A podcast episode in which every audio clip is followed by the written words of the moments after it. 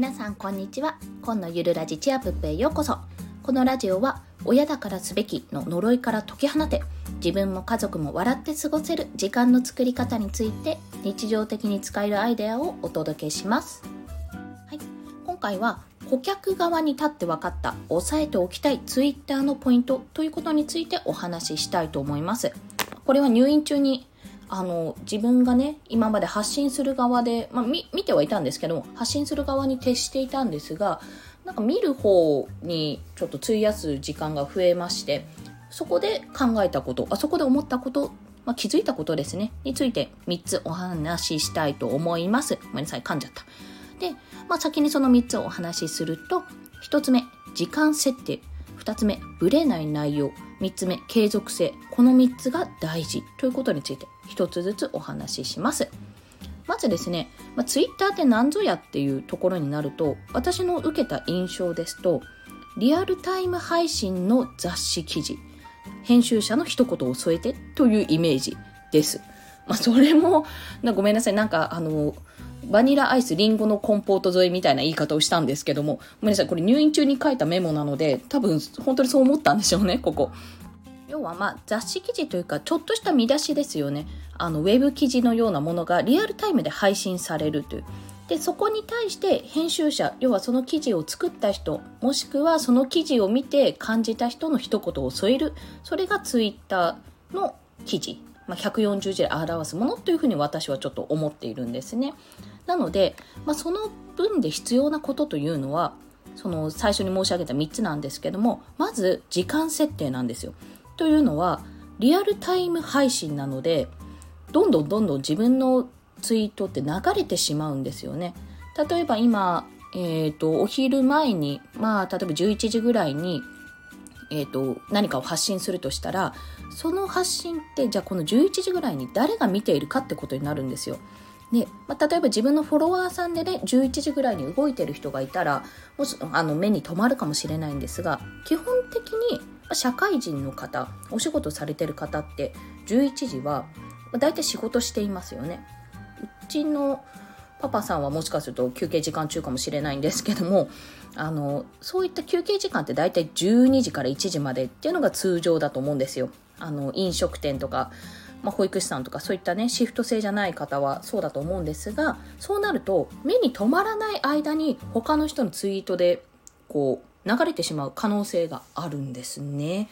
あのよくいろんなところでこれは言われているんですけども、まあ、考えずにね私自身やっぱ時間設定せずにどんどんどんどんとりあえず上げとけっていう感じで発信していたんですがやっぱり目に留まらないことが多いんですよこれ。よっぽどチェックしていない限りよっぽど私がチェックされていない限りですね。なのでこの時間設定っていうのはやっぱり重きを置いた方がいいと思います。でよく言われている、まあ、社会人で言われているところは通勤時間中、まあ、朝だいたい7時から9時の間かな。であとはお昼休み12時から1時の間と。あとは皆さん何時かな通勤退勤、えーと、帰る時間の時ですね。なので6時7時とか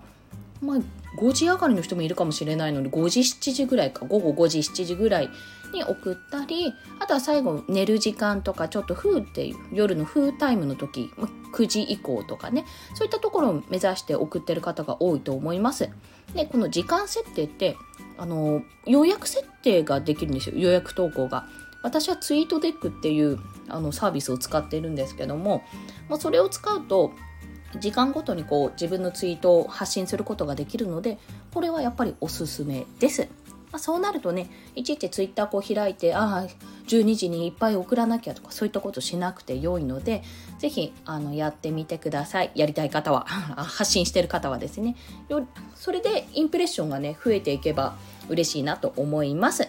で2つ目がブレない内容。このブレない内容っていうのが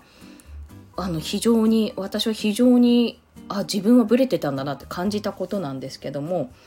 あのやっぱり目に留まるものって基本的にブレてないんですよね。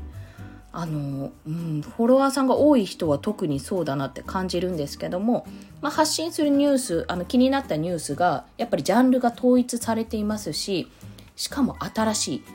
ニュース自体が新しいってこともあります。あとは、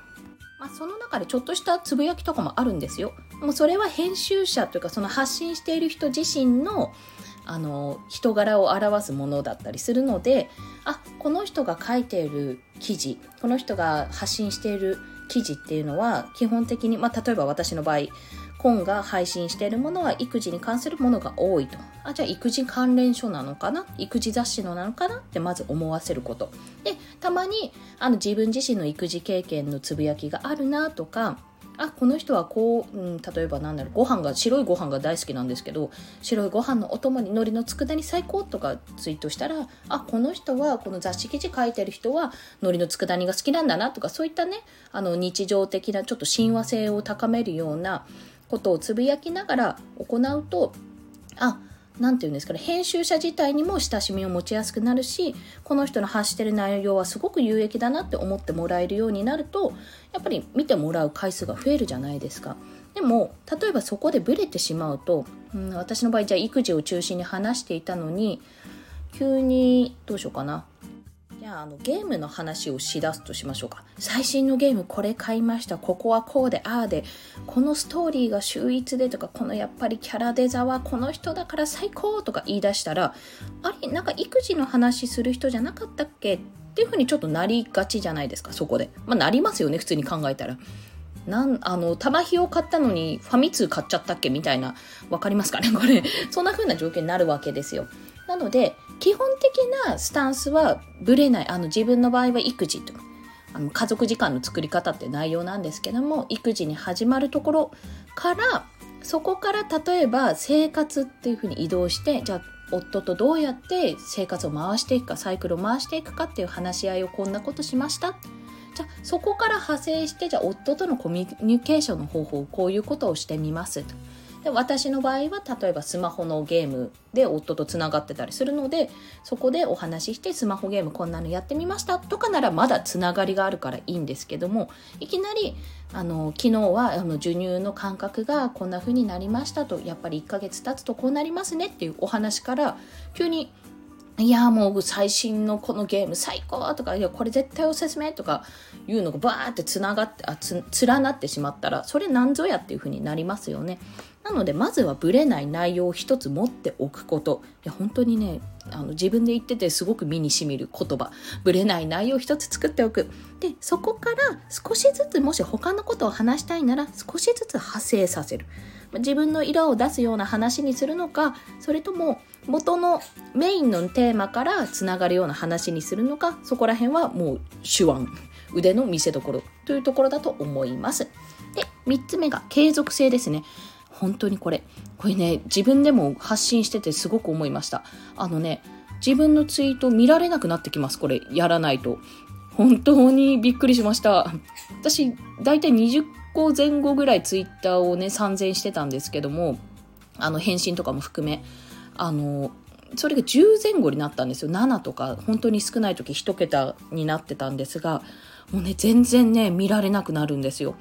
これ続けていくこと本当に大事ですゼロツイートになった時がちょ本当怖いなって思いました。まあ、なので、私の場合、あの、この音声配信をしているのもそうですし、積み上げ記録っていうのもやらなきゃと思って一応やってるので、少なくとも2ツイートは、あの、ね、常にやってるとは思うんですが、これが、あの、正しき時間のと、時間設定をし、正しき情報を、正しきって言うとブレない情報でね、常にやっていくことが、まず意味がある。本当にそう思いました。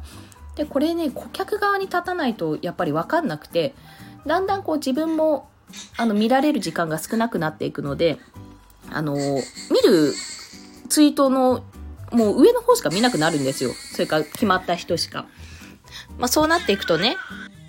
っていくと、あの、見てた、今までこうフォロワーさんとかでずっと見てた人のが、だんだん出なくなってくるんですよね。びっくりしましたそこもあツイッターってそういう仕様になってるんだってでそうなるとだんだん見てなかった人ツイートいいねとかあのやってなかった人たちのが追いやられていくともう本当その人のツイートが流れてこなくなるのでもう自分はいかに見られるか少ないツイートだとしてもいかに時間を設定して見られるようにしないといけないのかっていうことを痛感しましたごめんなさい急に声大きくなってちょっと泣き出したのでそろそろここで切り上げたいと思うんですが、とにかく、あの、ツイッターにおける3つのポイントですね。発信における3つのポイントは、時間設定を行うこと、まあ、内容をぶらさないこと、ぶれない内容を伝えていくこと、あとは最後に継続性、継続していくこと、この3つです。はい、すいません。泣いたので、ちょっと抱きしめに行ってきます。それでは、今日もお聴きくださりありがとうございました。コンでした。ではまた。